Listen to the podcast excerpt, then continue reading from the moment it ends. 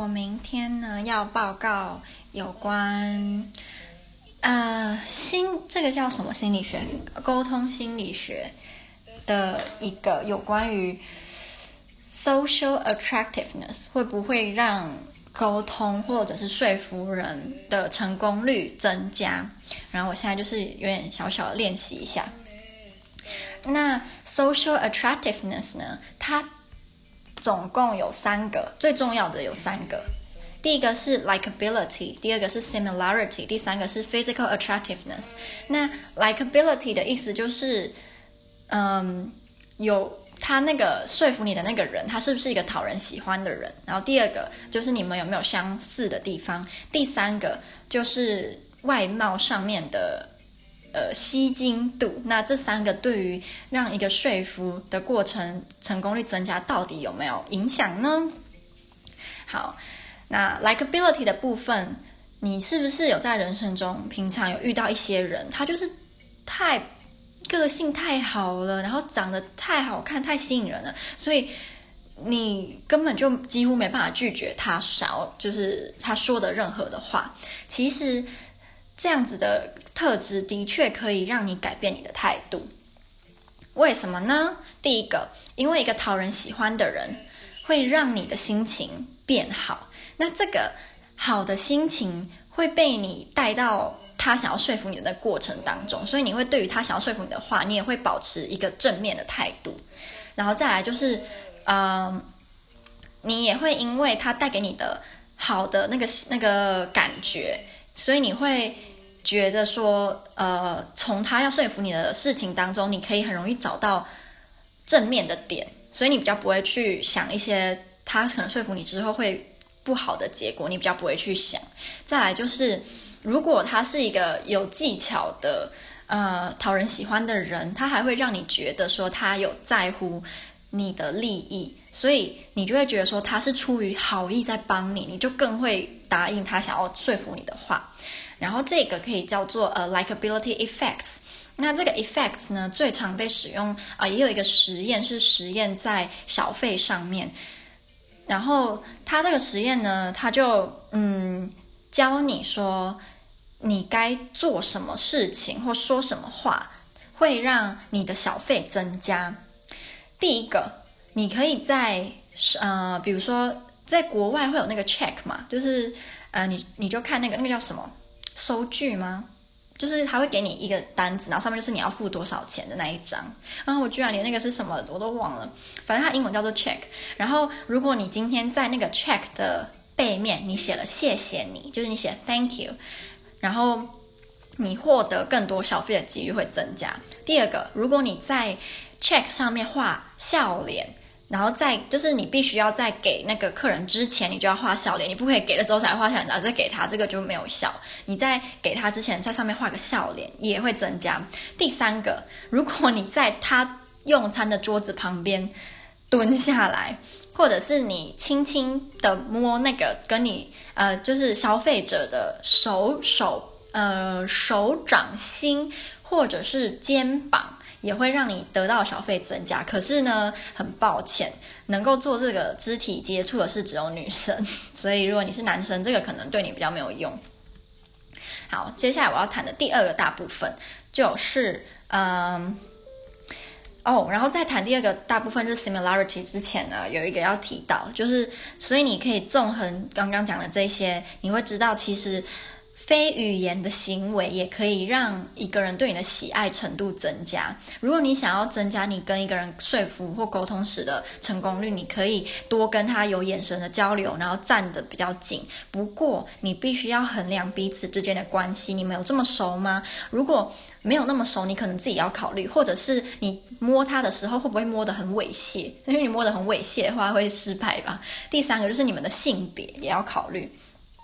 好，那在下一个就是相似程度上面，相似程度其实在三个层面帮助最大。第一个在呃 business，第二个在社会议题，第三个在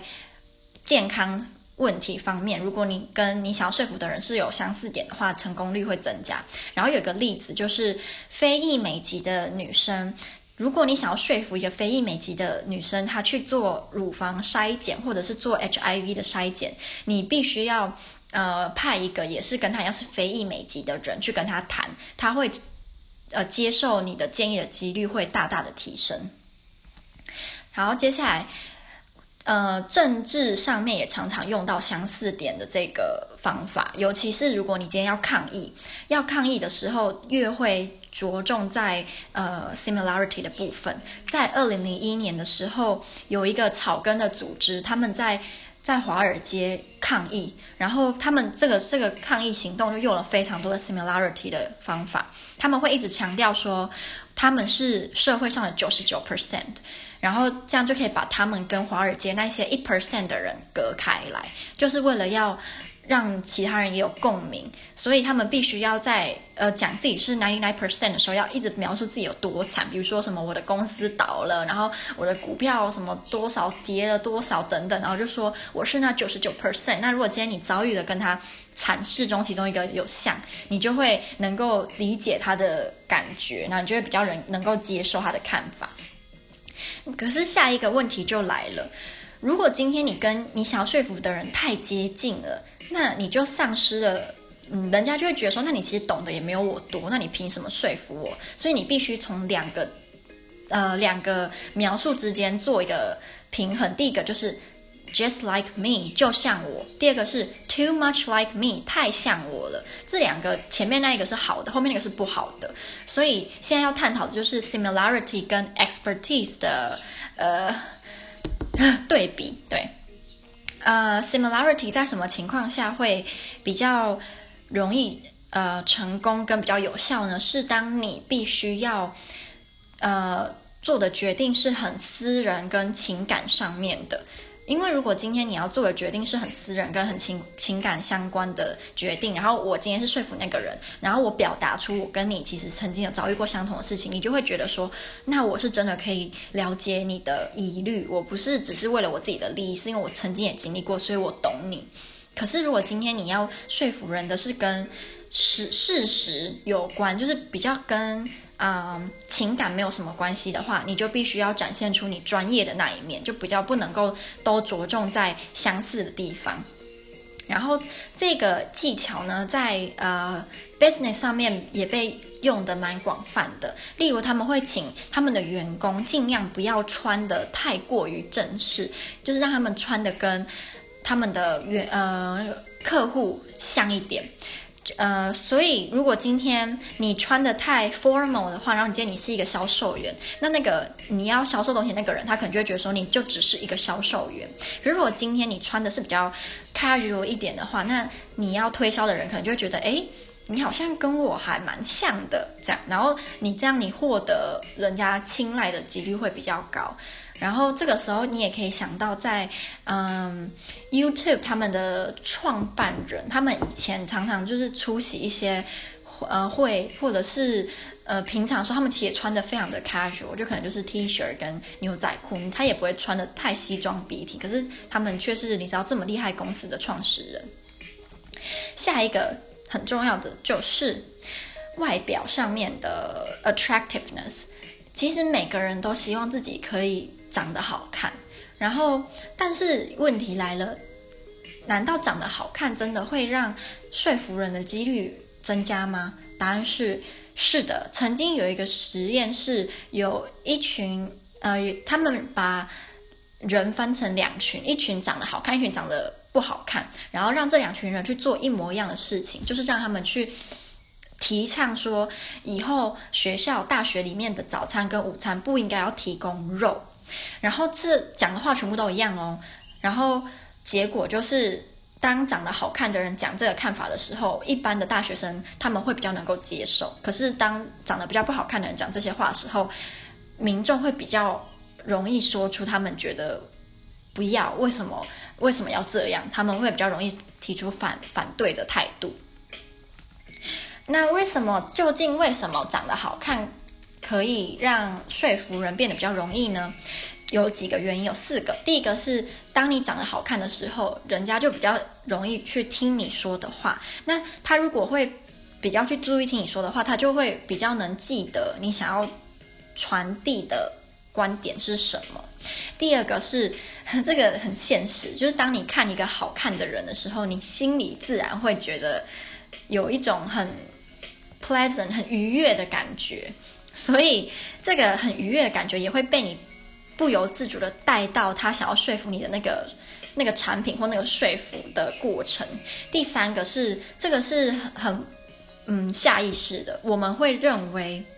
我们如果跟长得好的人做的事情一样，或者是我们跟他们相处的好，那我们可能就可以也变得像他们一样那么受欢迎，或者是我们会觉得自己能够得到好的东西。第四个是，其实很多时候长得好看的人，他比长得不好看的人更容易成为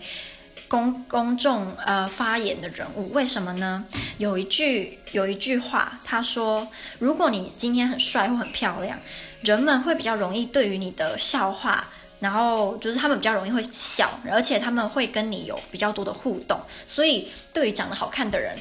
他们很容易在社交上是呃可以是个高手，因为人自然而然就会想去接近他们。然后第四个，哎，我讲完了哦，对，第四个对讲完了，OK。然后下一个部分是啊、我要讲的是在产品上面，如果今天你的外貌好看的话，它其实是会对那个产品的价值跟它带给你的那种，它用的词是 sweetness，这两个会增加，而且长得好看的这个吸引力会帮助人呃形成一种态度，例如香水广告、化妆品广告，甚至是香烟，他们都喜欢请长得好看的人来代言，所以当你联想到香水。呃，然后特定的化妆品，甚至是香烟的时候，你心里有可能会冒出来，就是那个长得好看的那些代言人，然后你自然而然就会觉得这些东西是这些好看的人在用的，那我也想要用，这样就会有这种感觉。然后，呃，长得好看的这个吸引力呢，更能够成功。如果你的目标是要。获得群体的注意力，因为长得好看的人自然而然会受到比较多的关注，这个是没有办法的。而且，我们也其实很下意识的会去买，呃，产品的代言人是长得比较好看的，这是就是很自然的行为。不过，讲了这么多长得好看的人的好处，在说服上的好处，那他有没有比较不好的地方，或者是？不会产生效用的时候，当然也有。例如，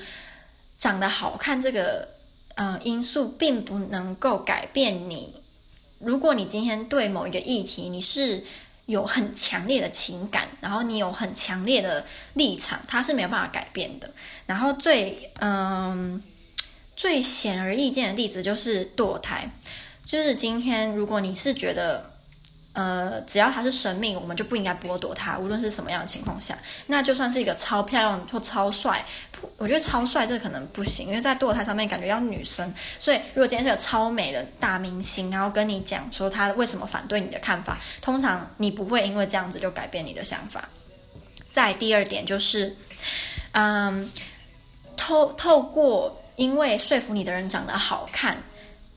的那个好的那个。Feeling 它不会维持的很久，因为通常你看到好看的人在说服你的时候，你那个愉悦的心情，你可能就是只放在那个人身上，你不一定可以长时间的把那个好的情绪带到他想要说服你的东西或者是产品身上，所以这是一个非常短命的嗯成功说服。第三个是你的态度。如果你今天因为他长得好看，然后你支持他的观点，其实这个态度就是维持不久，而且他不是很强烈的支持的那个态度。而且，嗯，我们会有这些想法，有一个是我们的脑、大脑会自己想象说，今天如果我们跟好看的人，就是我们去做好看的人建议我做的事情，然后我们。呃，让那个好看的人去喜欢你的时候，你的大脑会，其实你会想象说，会不会有好的事情发生？会不会你的，嗯、你的人生也会因为你做了这个好看的人推荐给你的事情，或怎么样，就会变得比较好？就是这是大脑下意识的行为。然后其实结论啊，大概就是我们永远都会追求美丽，大部分的人啦，尤其是在呃买有关保养品或者是香水这些产品的时候，你绝对是会去挑长得好看的明星去买的。就有一个例子是，在美国有嗯、他们。有一群啦啦队前啦啦队员，他们会去医院，然后推销一些药物给医生。然后这些前啦啦队员都长得非常的漂亮，因为医生大部分是男生嘛，所以他们就会请这些啦啦队员去推销，那成功率当然就会比较高。然后就有一句话，就是你永远看不到一个丑的推销员，就是因为这样。然后这也是为什么你知道那个整形啊、化妆啊会永远不会停滞，就是因为我们是追求美丽的生物。然后下一个也是快到最后了，就是文化的对于呃外表